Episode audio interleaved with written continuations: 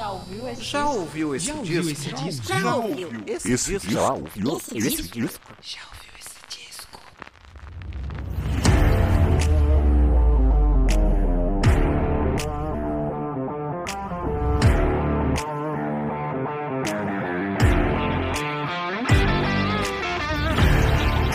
Começando mais um podcast Já ouviu esse disco?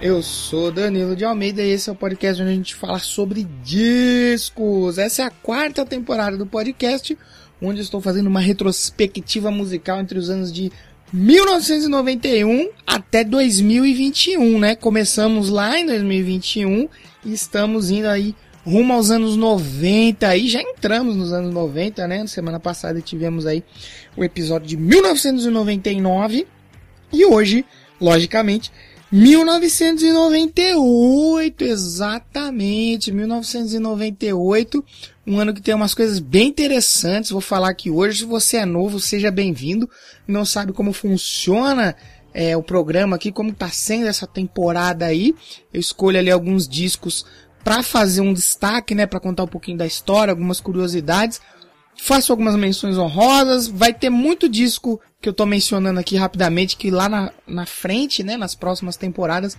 eu pretendo falar sobre eles, né, num episódio só sobre eles, e eu escolho aqui cinco, seis discos para comentar um pouquinho sobre, ouvir um pouquinho de cada música, é, lembrando que não é uma lista com melhores, maiores, entendeu? É, discos que eu ouvi, que eu gostei, que eu consegui montar uma historinha ali com todos ali fazendo algum sentido.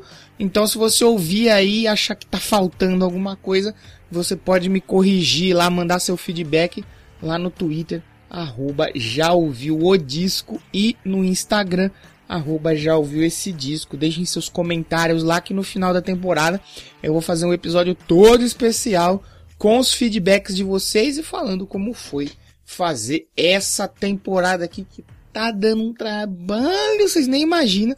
Mas já estamos na reta final aí, de nos anos 90 ali, já estamos quase enxergando a linha de chegada dessa temporada que não foi nada fácil de fazer. Só lembrar vocês aí de ouvir o podcast através da plataforma Orelo. Tem link aí na, na descrição desse episódio. Entra lá, deixa um play pra gente que é muito importante. Também estamos na rádio Rio Vox FM, cidade de Rio das Pedras, interior de São Paulo. Um abraço aí pro meu amigo Léo Nossetti, lá da rádio Rio Vox FM.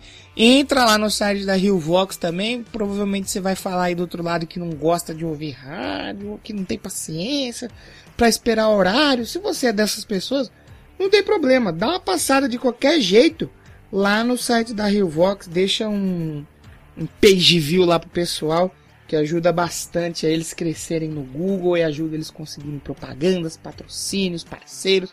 É muito importante, é uma ajuda que é muito bem-vinda. Tem link também aí no site do Já ouviu esse disco, jaouviuessedisco.com, para você ir lá no site da Rio Vox FM, ouvir a gente, ou pelo menos dar uma passada lá, ajudar o pessoal a crescer aí na interwebs. Hoje, episódio sobre o ano de 1998. Faz tempo já, hein, gente? Parece que não, mas faz tempo, nós tá ficando velho. É, o tempo tá passando, mas tá ficando pra trás, hein, gente? Vamos se atualizar aí. Pessoal que me ouve, tá com as ideias quadradas. Para de ter as ideias quadradas e tenha ideias mais redondas, porque o mundo tá evoluindo. E se você pensa quadrado, você está ficando para trás, né? Falando em evoluir, 1998 foi o ano em que Rob Halford, né, o deus do metal Rob Halford, ele evoluiu e ele resolveu revelar ali a opção sexual dele pela primeira vez numa entrevista, o que, né, chocou muita gente do metal, porque se hoje, né, 2022, o metal ainda é muito quadrado, ainda muito engessado, muito conservador, muito chato, né? E tá ficando cada dia mais assim, né? Porque a gente vem com uma galera com aqueles pensamentos de, ah, bom na minha época, né? Hoje não tem mais nada que presta. Isso aí começa a abrir muito precedente para uns pensamentos fechados e quadrados. Então você imagina nos anos 90 como foi para uma galera receber a- essa notícia, né? É, mas eu acredito que muita gente ali que admirava o trabalho do cara entendeu e apoiou, mas eu também acredito, eu realmente, nessa época eu não tinha contato assim, um contato mais profundo com imprensa de metal, com revista. Eu tinha meio uns flashbacks assim, meio que eu vi em alguns canais e tal, mas nada relacionado a Judas Priest eu consumi em 98. Então, na época eu realmente não faço ideia de como que foi, mas eu acredito que deve ter sido assim um choque bem, bem, bem grande mesmo. Se eu não me engano, nessa época o Rob Halford não estava no, no, Judas Priest mais. Posso estar falando uma grande bobagem aqui, mas se eu não me engano ele não estava no Judas Priest nessa época. Mas, né, falando em evoluir, deixar de ter uma cabeça quadrada, 98 marcou o ano que o Rob Halford fez essa revelação. Né? E o cara evoluiu, né? Ele criou coragem, foi lá falou mesmo, encarou as consequências e o cara é foda e tá aí até hoje com o Judas Priest. Em 98, o Dave Navarro, que eu falei aqui um pouco dele no episódio sobre o Californication, né, quando ele tava no no Chili Peppers, no One Hot Minutes, foi o ano que ele foi demitido, né, dos Chili Peppers os Chili Peppers entraram com a bota e o Dave Navarro entrou com a bunda. A Gary Halliwell saiu também na Spice Girls, né, na época. Spice Girls estava gigantesca e ela anunciou a sua saída do grupo. Lá em 98 também teve o lançamento de um dos primeiros players portáteis MP3 da história, o Rio PMP 300. Você teve um desses? Você que me ouve que é um pouco mais velho você chegou a ter contato com um aparelho desse? Pô, a gente aqui no Brasil, né? Não sei, na época, assim, quem tinha mais grana provavelmente teve algum contato, né? Com arquivos MP3, mas eu acho que eu fui ter meu MP3 depois de 2003, 2004 e olhe lá, hein? Se demorou até mais. 98 marcou também a volta do Culture Club. Já falei algumas vezes do Culture Club aqui. É a banda que abriu, né? É, esse podcast, o primeiro episódio é sobre o Culture Club. E 98 foi o ano que eles voltaram. Assim como o Black Sabbath anunciou uma turnê de reunião né, com a formação original e o lançamento do álbum ao vivo Reunion. Em 98 teve, eu separei, né, algumas bandas que foram formadas, né, que eu acho interessante mencionar, que hoje são muito grandes. O Maroon 5, o 13 Seconds to Mars, né, a banda do Jared Leto, do Coringa, do Morbius, formada lá em 98, e o The Strokes, né, que meu amigo Yuri Brawley aí, um abraço pra ele lá do Rock no Pinheiro, gosta bastante do The Strokes, The Strokes de 98. E também 98 teve início, né, no projeto Gorillaz, exatamente, Gorillaz que passou recentemente aqui pelo Brasil, Gorillaz fake, né, porque subiu um monte de britânico de meia idade branquelo fazendo música falando que é o Gorillaz. Gorillaz é animação, gente. Se eu pago um show do Gorillaz, eu quero ver desenho. Mas o Gorillaz, né, a, ideia surgiu do Damon Albarn, né, vocalista do Blur, e do cartunista James Hewlett, e começou lá em 98. 98, sabe quem nasceu em 98? Shawn Mendes, o Jaden Smith, né, filho do Will Smith, irmão da Willow, da grande Willow, que também já esteve aqui, e a Luísa Sonza, né, que tá fazendo bastante sucesso aí, é lá de 98. Em 98 a gente perdeu o Cosy Powell, um puta batera que ele tocou com várias bandas, mas ele tocou no Rainbow e no Black Sabbath, simplesmente. A Linda McCartney, né, esposa do Paul McCartney, faleceu em 98 também, e o Frank Sinatra, cara, aos 82 anos, ele faleceu de um ataque cardíaco, e no Brasil a gente perdeu o grande Tim Maia, né, teve uma falência múltipla dos órgãos, né, e ele faleceu no ano de 98, marcando bastante nesse ano para os brasileiros que o Tim Maia era fudido e ele veio a falecer no ano de 98. Agora eu separei alguns discos aqui para mencionar meio rapidamente, né? Vou tentar ser sucinto dessa vez aqui com alguns discos, né, do ano de 98. Relembrando, se você é novo, eu acho que essa altura aqui não vai vir mais ninguém novo ouvir esse episódio, esse podcast, né, e esse episódio aqui. Mas você é novo, lembrando que eu vou mencionar alguns discos, né, não vai dar para falar de todos, porque não tem como falar de todos os discos que saíram durante um ano.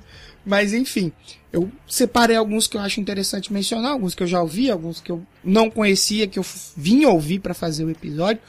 E em 98 saiu o, o Five, né? O número 5. O Five, né? O disco do Lenny Kravitz, o quinto álbum dele, lógico, né?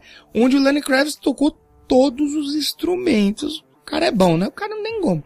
Os Beast Boys lançaram o Hello Nest, também o quinto disco deles. Eles ganharam dois Grammys e eles venderam quase 700 mil cópias em uma semana. É muita coisa, né?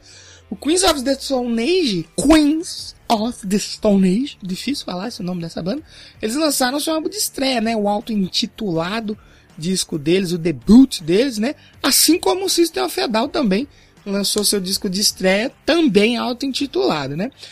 Holy, né? Banda da Courtney Love, lançou Celebrity Skin, terceiro disco delas antes da dissolução da banda em 2002. Eu quase falei desse disco aqui, eu acho esse disco bem legal mas eu acabei não colocando ele aqui.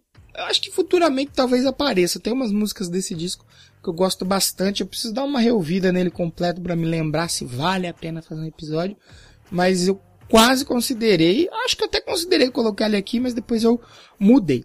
O Offspring lançou a Americana, quinto disco também na banda e um dos grandes álbuns, né, dessa nova onda punk que teve nos anos 90, eu até mencionei no episódio passado sobre o Blink-182, né? E uma das grandes influências aí dessa onda punk dos anos 90 foi o Offspring. Punk daquele jeito, né? Não era aqueles mesmos punks, né, dos anos 70, mas eram os punks que tinha pros anos 90. O Perry Jane lançou o Yeld e eu vou falar, o Perry Jane é uma banda que eu não sou tão fã assim, não gosto muito, mas tem uma coisa deles que eu gosto muito, é a música do Devolution, né, do clipe da música, e a do Devolution está aqui no Yeld, que é o quinto disco do Perry Jam. E o Van Halen, Van Halen, lançou o Van Halen 3, que não é o terceiro disco do Van Halen, é o décimo primeiro disco da banda e o único com o vocalista Gary Cherone, que não deu muito certo, acho que esse disco, eu ouvi ele uma vez ou duas, acho, não lembro se ele é um disco bom, médio, ruim, não me marcou a ponto de eu nem lembrar, então eu acho que ele não é tão legal assim. O Edgar, esse me marcou um pouco quando eu vi o Vainglory Opera, eu acho bem legal, o Edgar é uma banda bem interessante. E o Nightwish lançou o Oceanborn, que já teve episódio sobre o Oceanborn aqui no podcast, se eu não me engano, na terceira temporada. Bem legal esse disco. O Iron Maiden ali nos anos 90, né, mais pro final dos anos 90, meio e final, não tava tão bem das pernas, né, fase Blaze Bailey, lançou o Virtual Eleven, também 11 primeiro disco deles, eu, com o tempo, aprendi a respeitar o corre do Blaze Bailey, aprendi a ouvir a fase do Blaze Bailey, gosto desse disco, gosto do X Factor, reconheço que eles são muito abaixo do que o Maiden já fez, mas não, não desmereço não, nem gosto, nem desgosto, ele tá ali. Se eu estiver passando ali na sessão da tarde, estiver passando ele, eu assisto. Mas é um disco, é um disco bacaninha, tem umas coisas legais aqui no Virtual. O Slayer lançou Diabolos em Música, né, um dos mais diferentes experimentais discos do Slayer. E o Metallica lançou o Garage Inc., que é um disco de covers, que tem a versão do Metallica para Whiskey in the Jar, que fez um sucesso gigantesco. E tem muita gente até que acha que o Whiskey in the Jar é do Metallica, mas na verdade não é. É um cover. O Korn lançou Follow the Leader, o terceiro disco deles, que tem a faixa Freak on a Leash, né? Que foi um puta de um sucesso. Tanto o clipe, né? Aquele clipe da bala e tal, que ela vai devagarzinho explodindo as coisas. É, a arte do disco, eu gosto muito desse disco, eu tenho ele aqui em casa, eu já gostei mais de Korn do que eu gosto hoje, mas o Follow the Leader é um descasso, e o clipe de Freak on a Leash ganhou o Grammy de 2000, né?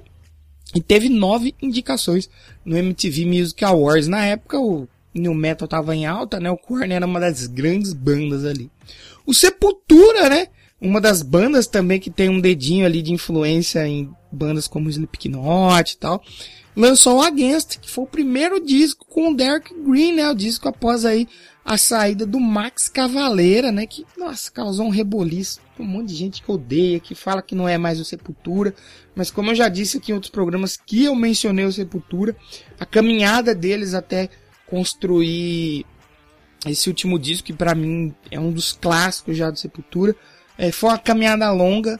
Então é uma caminhada que merece respeito, começou aqui no Against, né? E falando em Max Cavaleira, em 98 ele lançou o novo projeto, né, a nova banda dele, o Soulfly, que também lançou o disco de estreia chamado Soulfly, né, o auto-intitulado, e o primeiro trabalho dele depois de sair do Sepultura. E o Def, né, aquela banda, baita banda técnica, né, lançou seu último disco, The Sound of Perseverance. O Jimmy Page e o Robert Plant se juntaram lá nos anos 90 para lançar o Walk into Clarksdale. Eu acho que eles vieram até no Brasil depois, né, o é, Page Plant, né, eles vieram fazer show no Brasil e tal, e pô, todo mundo gostou porque era simplesmente Jim Page e Robert Plant juntos novamente. O Bruce Dixon tava fora do Iron Maiden, né? Tava prestes a voltar ali. Lançou o Chemical Wedding, o quinto disco dele, né? De carreira solo e o último antes de voltar para o Iron Maiden, junto com o Adrian Smith em 99. Se eu não me engano, o Adrian Smith tá nesse disco também. O Deep Purple lançou o Abandon, né? 16 disco deles e último com o John Lord. E o Kiss lançou o meu adorado e amado Psycho Circles, né? Primeiro disco com a formação original, acho que desde 88, 89, não, acho que até antes. 78, 79. Enfim, já teve um episódio aqui onde eu falo certinho essas datas, né? Lá na primeira temporada. Gosto muito desse disco. Gostaria até de fazer um remake daquele episódio, fazer um episódio mais completo, porque eu gosto muito do Psycho Circus, gosto muito do Kiss. Quem acompanha aqui já sabe disso. Então vamos para o nosso bloco de destaques. Eu disse que eu queria ser sucinto, queria ser rápido nessa primeira parte, mas já foi quase 20 minutos e eu tô aqui falando. Já sabemos que será mais um episódio de uma hora e pouco uma hora paulada. Vamos pros bloco, pro bloco dos destaques, né? Falei aqui de Kiss, de Deep Purple, Bruce Dixon, Jimmy Page, Robert Plant, mas hoje os destaques não são rock. Não é banda de rock. Você já viu na capa, você já viu aí na descrição, você sabe que não vai ser rock. Galera do rock que não gosta de abrir a cabeça, pensa quadrado, volta semana que vem. Semana que vem vai ter rock aqui de novo. Hoje é mais um negócio mais pop, as mulheres fodas da música para começar, né, falando dessas mulheres fodas aqui do episódio de hoje, a gente começa com ela, Shakira. Vai subir a música aí, DJ, pra gente e eu já volto. Não sai daí.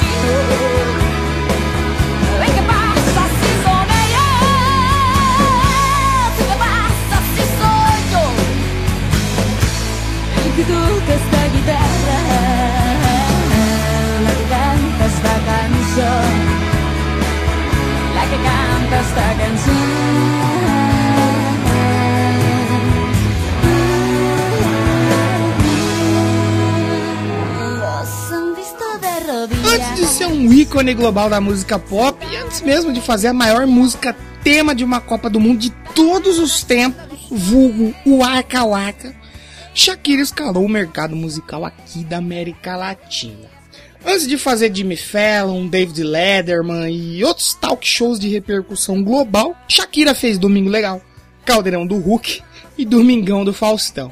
Sim, jovem, a gente ligava a TV depois do almoço de domingo e tava lá, aquela tal cantora Shakira falando um portunhol engraçado com o Gugu. Bons tempos, aliás. Mas a escalada da Shakira no mercado mundial talvez teve seu início aqui nesse disco de 1998, o Donde Están los Ladrones. Já que depois de se destacar com o sucesso de sua estreia em uma grande gravadora com o álbum Pies Descalços de 1995, Shakira foi apresentada a Emílio Stefan, o produtor mais importante do mercado hispânico na época. Stefan era famoso por lançar as carreiras de vários cantores hispânicos, como Henrique Iglesias, Thalia e sua esposa Gloria Stefan. Ele decidiu trabalhar com Shakira ao identificar seu potencial para entrar fortemente no mercado latino dos Estados Unidos e expandir sua presença comercial lá. Porém, Shakira tinha o receio de que tal estratégia comercial afetaria em suas composições. Então, um contrato foi feito, estabelecendo que Emílio Stefano seria o seu gerente e seu produtor executivo, mas a Shakira que teria a palavra final quanto ao produto, né? No caso, as músicas, né? As composições, o álbum. E assim, eles começaram a trabalhar lá no Crescent Moon Studios, em Miami, na Califórnia. Shakira sabia que, de qualquer jeito, ela receberia críticas por seu novo trabalho. Afinal, com um rótulo de novo fenômeno associado a ela, qualquer material novo que não correspondesse às expectativas seria criticado. Assim como se ela mudasse seu estilo, muitos diriam que ela havia mudado demais. Então a cantora buscou fazer o seu melhor com todo o seu coração, buscando ser fiel a si mesma. Eu acho que talvez esse seja um dos principais ingredientes que fez da Shakira um dos grandes nomes da música pop latina em todo o mundo, né? Ela fazer o que dava ali na telha dela, do coração dela e fazer com muita verdade. E Shakira era exigente consigo mesma e com sua música. Assim, depois de trabalhar a exaustão em cada música, seu novo disco demorou nove meses para ser produzido, uma vez que mais pessoas trabalharam no álbum em comparação com seu disco anterior.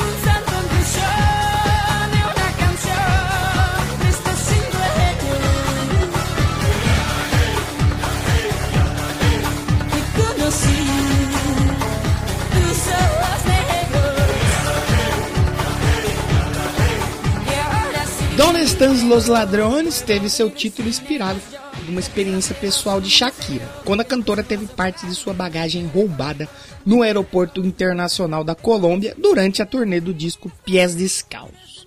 Além do incômodo de ter as suas coisas roubadas, né?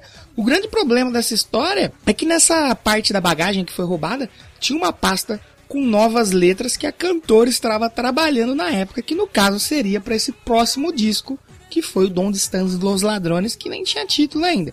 Segundo a Shakira, a pior parte disso é que ela não lembrava das letras, talvez por um bloqueio criativo causado pelo trauma ocorrido. A partir disso e do sentimento de injustiça que a Shakira sentia, o título do álbum evoluiu para uma crítica à corrupção e à desconfiança social que pairava sobre a Colômbia na época.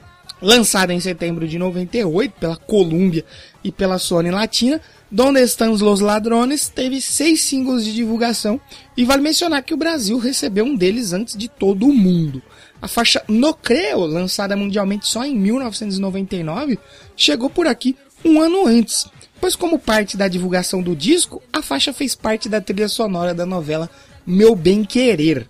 Ainda saíram como singles Ciega Surdomuda, Tu, Inevitable, O Rosaci e Moscas em La Casa. O disco foi muito bem recebido pela crítica, quase arrancando cinco estrelas da AllMusic e conquistando notas altíssimas nos veículos especializados que fizeram questão de ressaltar que havia sido o melhor trabalho que a Shakira fez até então e o seu melhor trabalho dos anos 90. O disco vendeu 300 mil cópias no dia de seu lançamento e mais de um milhão ao fim do mês. Nos Estados Unidos foram mais de 500 mil cópias até dezembro daquele ano.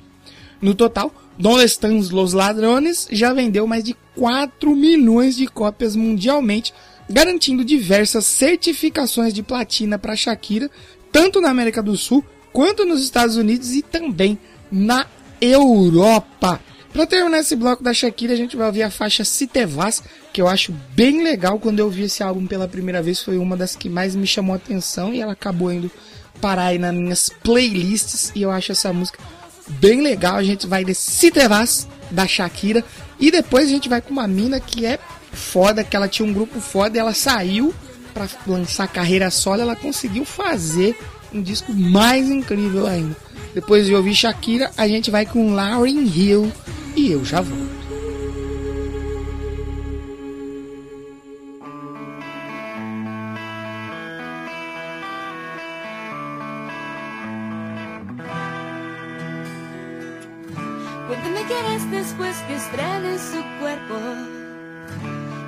Que tu curiosidad.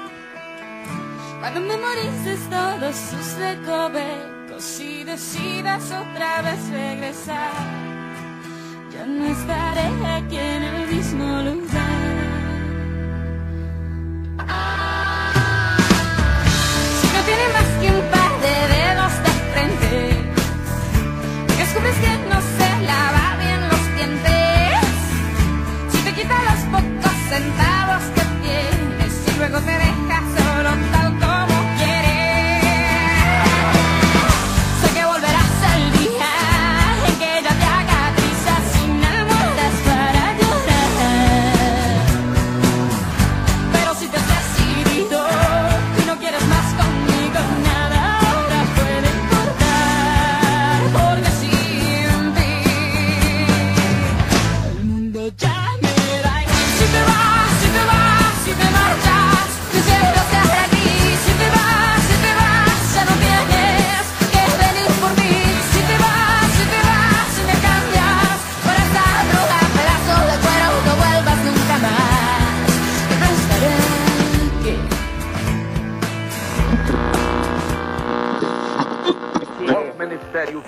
Felipe da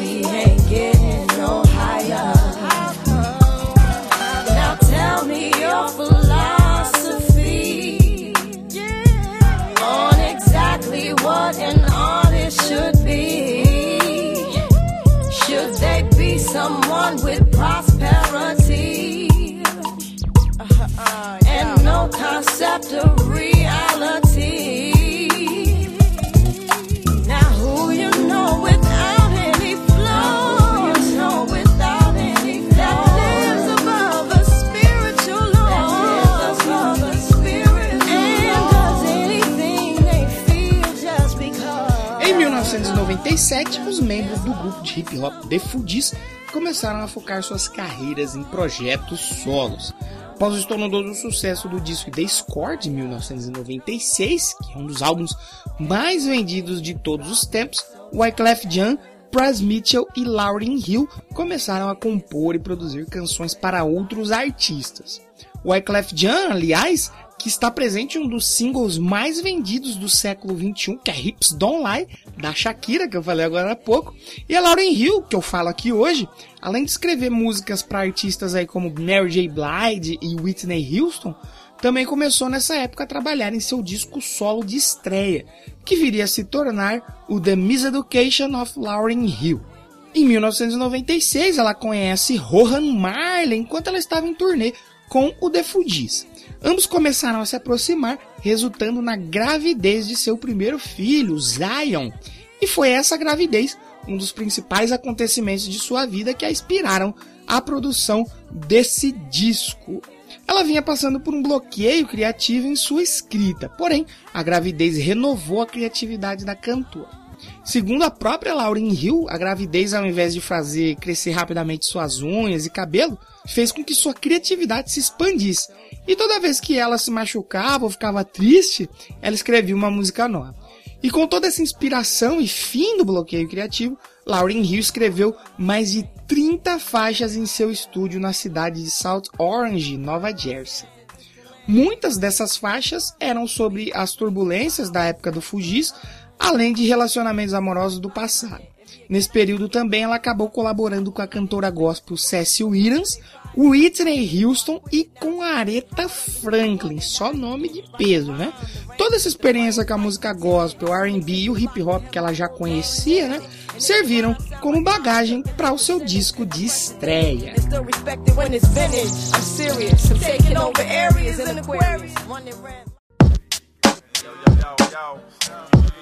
Yo, Lauren, place. See? It's funny how money changes situation. Miscommunication lead to complication. My emancipation don't fit your equation. I was on the humble, you on every station. Someone play young Lauren like she done. But remember not to game the one of the sun. Everything you did has already been done. I know all the tricks from bricks to Kingston. My ting done, major kingdom, one wrong. Now understand El Boogie, not violent. But if a thing test me, run for me, gun. Can't take a threat to me newborn son. El been this way since creation. A groupie call you far from temptation. Now you on ball over separation. Tarnish my image in the conversation. Who you gon' scrimmage like you the champion? You might win some, but you just lost one. You might win some, but you just lost one. You might win some, but you just lost one. You might win some, but you just lost one. You might. Lauren começou a gravar o álbum no fim de 1997 no Chuck King Studios, na cidade de Nova York, e finalizou em junho de 98 no Tuff Gong Studios, na capital da Jamaica. Muitos membros da família de Marley estavam presentes no estúdio durante as sessões de gravação. Entre eles, Julian Marley, né, que adicionou violão na faixa Forgive Them Father. Em uma entrevista, o engenheiro de som Gordon Williams relembrou a gravação da faixa Lost Ones, que abriu esse bloco e tá rolando de fundo aí. Ele disse o seguinte: Era a nossa primeira manhã na Jamaica e eu vi todas aquelas crianças ao redor de Lauren gritando e dançando. A cantora estava na sala ao lado do estúdio com mais ou menos 15 netos de Bob Marley, os filhos de Zig, Stefan e Julian. E ela começou a fazer este verso de rap e todas as crianças começaram a repetir a última palavra de cada frase, harmonicamente e espontaneamente, porque eles estavam vidrados na música. A Columbia Records considerou trazer um produtor estrangeiro para fazer o disco e chegou a conversar com o rapper RZA do grupo Uten Clan, mas Lauren estava convicta em escrever, preparar e produzir o álbum ela mesma. Afinal, quem melhor para contar sua história do que a própria cantora, né? The Miseduction of Lauryn Hill foi lançado em 25 de agosto de 1998. Na sua primeira semana estreou em número 1 na Billboard 200 e vendeu cerca de 422 mil cópias. A estreia do álbum nas paradas quebrou o recorde de maior venda na primeira semana por uma artista feminina, antes pertencente a Madonna e seu sétimo álbum, o Ray of Light, que havia vendido cerca de 300 mil cópias só na primeira semana. Nos Estados Unidos, o álbum de Lauryn Hill vendeu aí um milhão de cópias em menos de um mês e 2,4 milhões de cópias até dezembro daquele ano. Estima-se que o disco já vendeu mais de 20 milhões de cópias mundialmente, além do disco ser incluso na Biblioteca do Congresso no Registro Nacional de Gravações, um importante acervo de obras artísticas dos Estados Unidos. O disco não foi só um sucesso de vendas, mas também de crítica, que aclamou o álbum elogiando principalmente a visão feminina de Lauren para a vida e o amor junto a seu dom artístico inconfundível, o que fez do disco o queridinho de 1998. Não à toa que na 41ª edição do Grammy Awards, em 1999, o trabalho foi indicado em 10 categorias, vencendo 5 delas, tornando a Lauryn Hill a primeira mulher a receber esse número de prêmios e indicações numa mesma noite. Incrível esse disco, se você não o conhece, vai ouvir porque ele é muito legal. Para terminar esse bloco aqui da Lauryn Hill, a gente vai ouvir o grande sucesso do disco, né? A faixa Do Up That Thing, que é muito legal. Ouçam aí, se vocês ficarem curiosos, eu espero que vocês fiquem, vão ouvir o The Miseduction of Lauryn Hill de 1998, que esse disco é maravilhoso. Depois da Lauryn Hill, agora eu vou abrir uma trinca de divas da música, que é só mulher foda. E a primeira delas vai ser, logicamente, minha querida Madonna. Depois de Lauren Hill, fiquem aí, escutem a música da Lauren Hill, que é bem legal. E depois a gente vai de Madonna, eu já volto. Yo, remember back on the bully when cats used to harmonize like. Yo, yo, yo. My men and my women, don't forget about the dean. This is not the most the king, yo. it's about a thing, uh, yo. Feel yo, real good, wave your hands in the air and lick two shots in the atmosphere.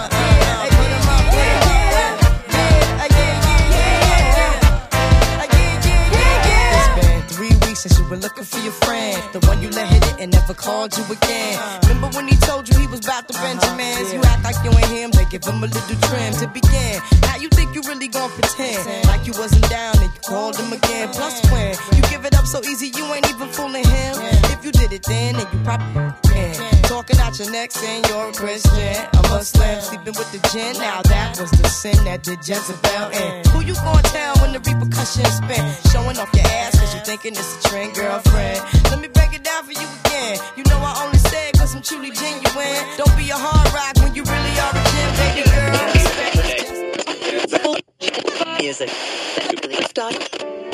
Barriguinha mole, o leitinho puro que vem no saquinho, cheio de saúde e sabor.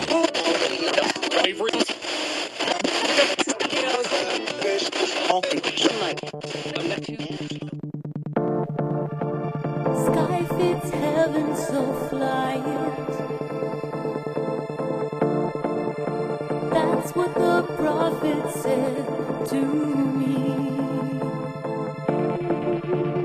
Child mother, so hold your baby tight. That's what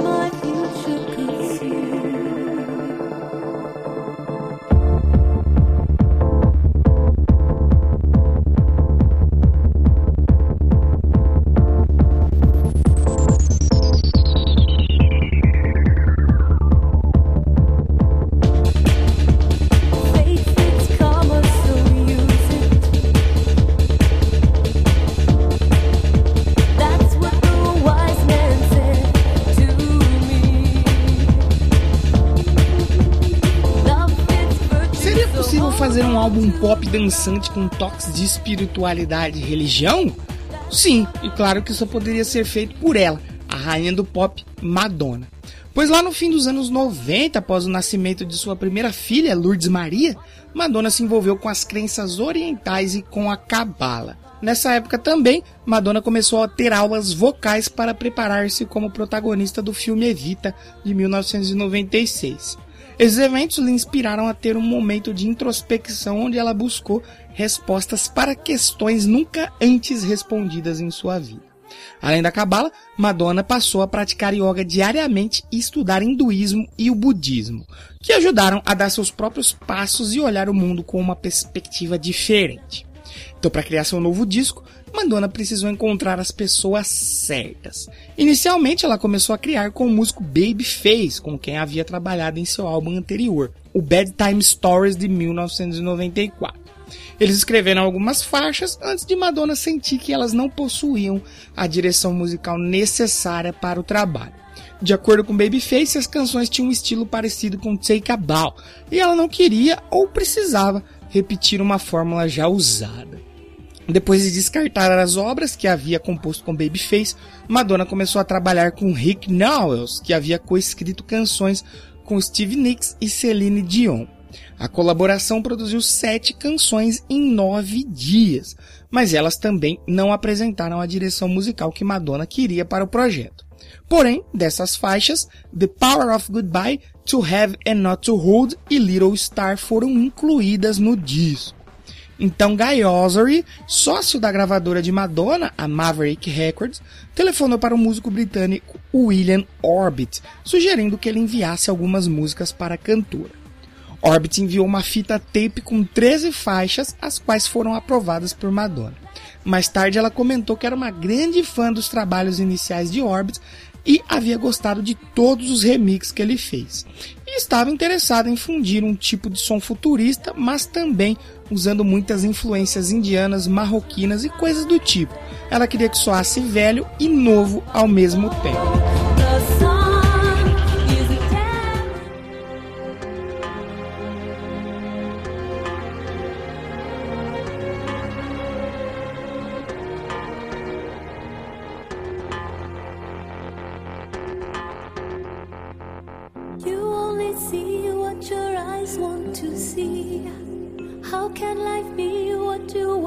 To be? You're frozen when your heart's not open. You're so consumed with how much you get. You waste your time with hate and regret. You're broken when your heart's not open.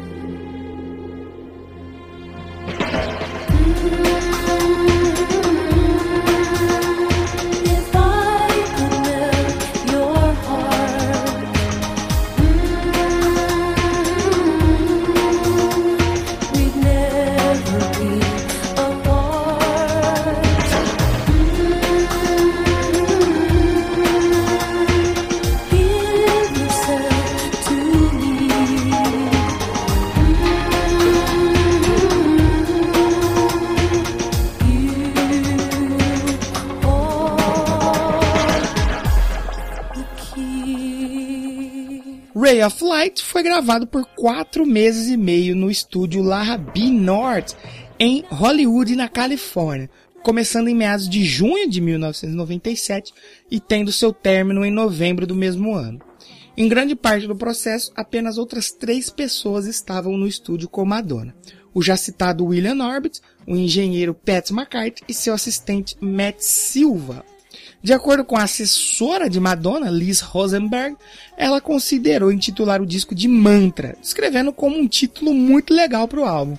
Contudo, ela mudou o nome para Ray of Light, pois seus álbuns sempre tinham uma música com o mesmo nome. Ray of Light foi lançado no Japão em 22 de fevereiro de 1998 com uma faixa bônus adicional exclusiva intitulada Has to Be. O álbum foi lançado mais tarde nos Estados Unidos em 3 de março de 1998. Na Nova Zelândia, Ray of Light foi lançado juntamente com a coletânea The Immaculate Collection. Comercialmente, o álbum obteve um ótimo êxito, atingindo a primeira colocação em 17 países, como Alemanha, Austrália, Canadá, Nova Zelândia e Reino Unido. Nos Estados Unidos, debutou na segunda colocação da Billboard 200, vendendo aproximadamente 4 milhões de cópias no país. Mundialmente, estima-se que o álbum já vendeu cerca de 16 milhões de cópias. Críticos e acadêmicos destacam a influência do trabalho na música popular, especialmente em como ela introduziu a música eletrônica na cultura pop mainstream. Os profissionais também notaram a maneira em que Madonna foi capaz de se reinventar e permanecer moderna e contemporânea em meio ao cenário musical dominado pelo pop adolescente da época. Sal Cinquemani, da revista Slant, descreveu o álbum como uma das maiores obras-primas do pop dos anos 90. E ainda afirmou que suas letras são simples, mas sua declaração é grande. Madonna não era tão sincera e emocionante desde Like a Prayer de 1989. Paul Verna, da revista Billboard, comentou: facilmente seu trabalho mais maduro e pessoal até hoje. No Grammy Awards de 1999, Ray of Light levou quatro dos seis prêmios que concorreu. Ainda em 1998, Madonna se tornou a maior vencedora do MTV Video Music Awards, quando ganhou seis dos nove prêmios que concorria. O disco rendeu centenas de prêmios a Madonna por todo o mundo. E vale ressaltar que alguns anos antes do lançamento do disco, a carreira da Madonna havia sido abalada por escândalos, e muitos críticos disseram que sua popularidade havia se deteriorado. Inclusive, a sua gravadora, Warner, previu que o disco iria ser um fracasso. Dessa maneira, muitos escritores argumentam que o disco, juntamente com os fatos que antecederam e inspiraram a criação do Ray of Light, como as experiências espirituais e a maternidade, marcaram um ponto de virada na carreira de Madonna. Então, talvez seja por isso que o disco tem um lugar especial na discografia da cantora, que já declarou que este é o seu álbum favorito dentre todos os seus trabalhos realizados. A gente vai ouvir agora um pouquinho da faixa título, né? Ray of Light, que eu acho que foi uma das primeiras músicas que eu tenho lembrança de ouvir da Madonna e eu gosto bastante dessa música. A gente vai ouvir Ray of Light e depois, meu amigo, a gente vai falar essa sim é divíssima da música, diva absoluta, Whitney Houston com seu disco My Love Is Your Love. Eu já volto.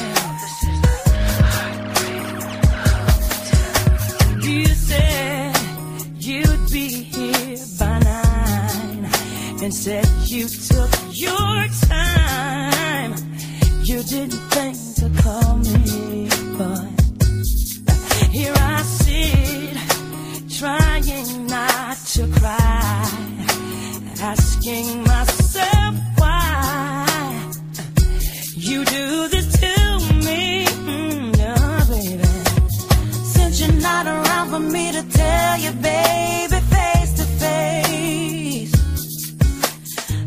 Oito anos separam My Love Is Your Love de seu antecessor, o álbum I'm Your Baby Tonight de 1990.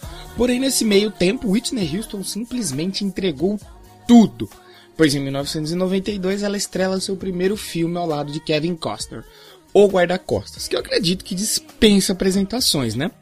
Antes mesmo da Lady Gaga sonhar em atuar em um filme e também fazer a trilha sonora, a Whitney Houston fez isso lá no início dos anos 90 e ela simplesmente cravou seu nome no livro dos recordes.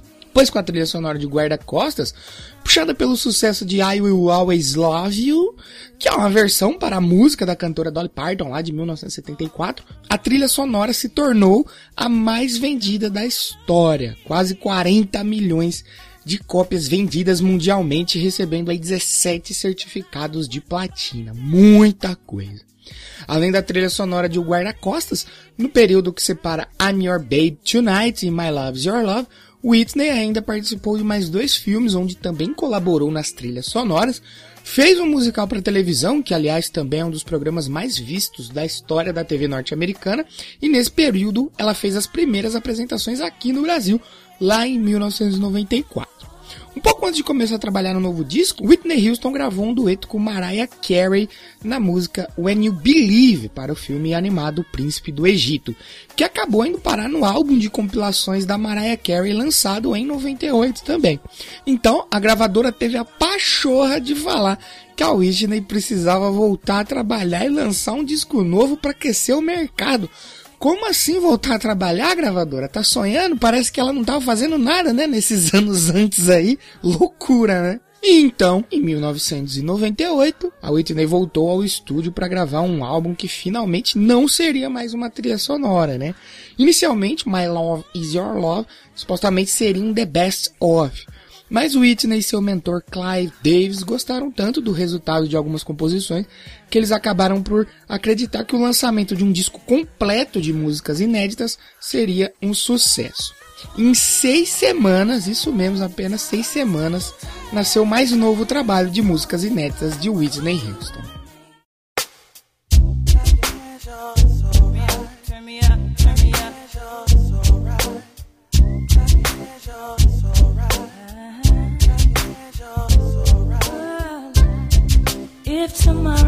Judgment day.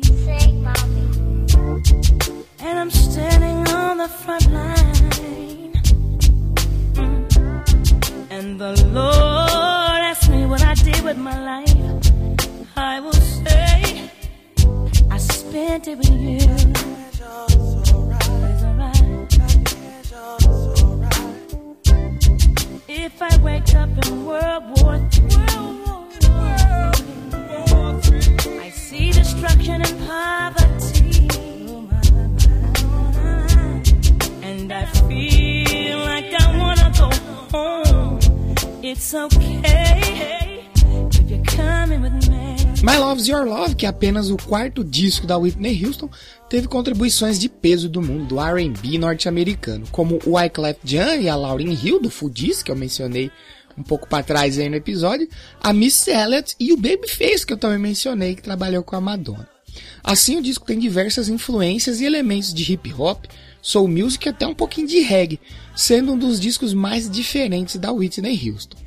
Infelizmente, devido ao tempo recorde de gravação, o álbum teve pouco tempo para ser promovido antes de seu lançamento e acabou estreando apenas na 13ª posição nos Estados Unidos. Mas só o nome da Whitney Houston naquela época já era forte o suficiente para carregar uma divulgação, né? Muitos críticos descreveram esse momento como o início do fim da carreira da Whitney Houston, mas como a própria cantora diz, não é como começa, mas sim como acaba. O álbum, né, que marcou aí entre aspas o fim, o início do fim, simplesmente teve as melhores críticas da carreira da Whitney Houston. O single My Love's Your Love tornou-se um dos mais vendidos do ano, além de ser o álbum de R&B mais vendido da história na Europa, tendo alcançado aí vendas de 13 milhões em todo o mundo, colocando Whitney de volta ao topo. Isso porque segundo alguns alguns críticos, né, ela tava, carreira dela tava indo água abaixo. Além de When You Believe, né, o dueto com a Mariah Carey, foi o single carro-chefe do disco, também foram lançados como single de divulgação It's Not Right But It's Okay, If I Told You That, Heartbreak Hotel, My Love's Your Love e I Learned From The Best. When You Believe venceu o Oscar em 1999 por melhor canção original. O álbum vendeu 13 milhões de cópias em todo o mundo, sendo 5 milhões somente nos Estados Unidos. E Whitney ganhou seu sexto Grammy com o single It's Not Right But It's Okay em fevereiro de 2000. Whitney começou uma série de shows de divulgação com três noites esgotadas em Atlantic City já no começo da turnê. E tudo isso, né, que alguns críticos aí disseram que a carreira dela estava acabando. Imagina se não tivesse acabando. Esse disco é bem legal. Eu ouvi, eu não conhecia ele, eu fui ouvir para gravar esse episódio aqui, para escrever sobre esse, sobre esse episódio do ano de 1998 e eu achei muito, muito legal esse disco. Se você não conhece, vale a pena ouvir. E a gente vai ouvir para terminar esse bloco da Whitney a música It's Not Right But It's Okay, que eu achei bem legal e tem muito cara de Destiny Child. Eu não sei se nessa época Destiny Child já tinha lançado seu primeiro disco, eu acho que era elas lançaram só o primeiro single. Lá em 98 elas tinham um single, não lembro se já tinha um disco. E aí eu vou ficar devendo se a Destiny Child veio como influência ou se foi a Whitney. Eu apostaria todas as minhas fichas que a Whitney influenciou um pouquinho ali as Destiny Childs, mas ouve aí um trechinho que eu vou tocar e diz para mim se não tem muito cara de Destiny Childs. E na sequência eu volto para fechar o episódio de hoje com outra diva absoluta maravilhosa, a Cher.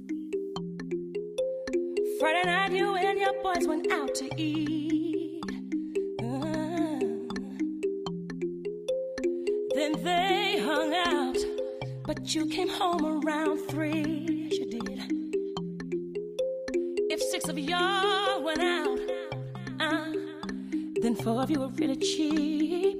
Yeah, cause only two of you had dinner. I found your credit card receipt. It's not right,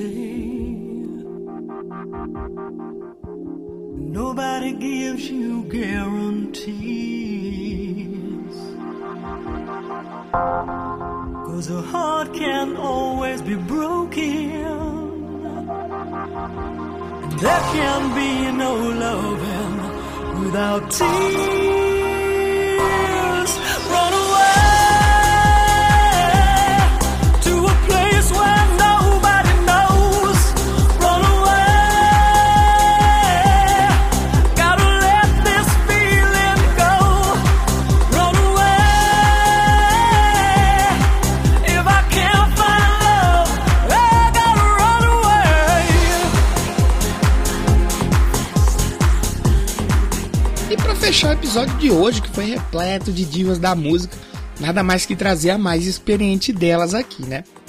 Sim, em 1998, Shakira estava dando os primeiros passos para ingressar no mercado norte-americano. Lauryn Hill finalmente lançava seu primeiro trabalho solo. Madonna enfrentava problemas e dava a volta por cima com seu sétimo disco. E a grandiosa Whitney Houston estava apenas no seu quarto trabalho de inéditas. Em 1998, Cher lançava Believe, seu vigésimo segundo disco.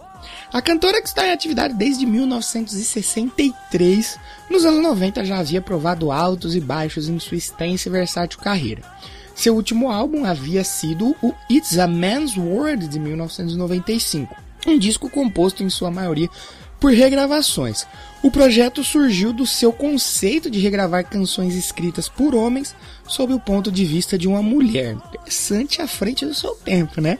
Joseph Proms da AllMusic escreveu que o álbum pode ser facilmente classificado como um dos melhores da cantora.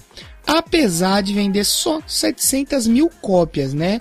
Um número que para alguns artistas é uma coisa gigantesca, né? Mas para nomes como a Cher, ainda mais nos anos 90, onde realmente se vendia disco, né? Foi um número muito abaixo do que a gravadora estava esperando, já que os discos anteriores dela vendia sempre mais de um milhão de cópias aí facilmente. Assim, a gravadora de Cher a encorajou de gravar um disco mais calcado na dance music, a fim de alcançar o mainstream e o que estava sendo feito na época, né, de se aproximar do que estava sendo feito naquela época. Fazendo assim que esse disco se afastasse muito, né, musicalmente dos trabalhos anteriores da cantora. Para realizar essa nova abordagem, não só os elementos musicais mudaram, né, as influências, as letras e tal, mas como também a tecnologia aplicada para gravar e realizar essas músicas, né? E uma dessas novas tecnologias da época que a Cher escolheu ali para usar no disco, e a Cher e seus parceiros de, de composição, de produção, foi um tal de autotune, né? Não sei se você conhece. O famigerado autotune. E ele ficou conhecido como o efeito Cher, que foi usado, ele foi popularizado justamente nesse disco aqui. Dove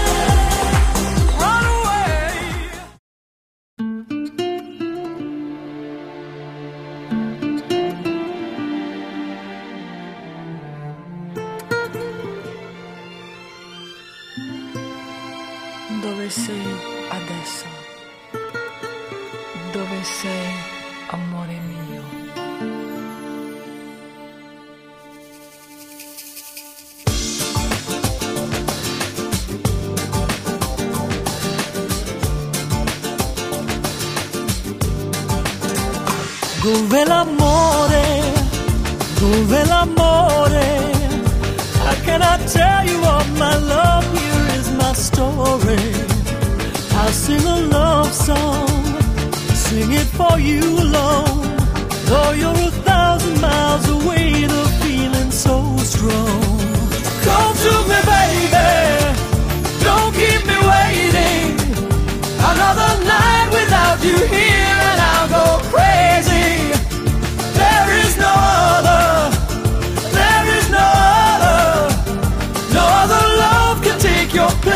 Or match the beauty of your face. I'll keep on singing till the day I carry you away with my love song.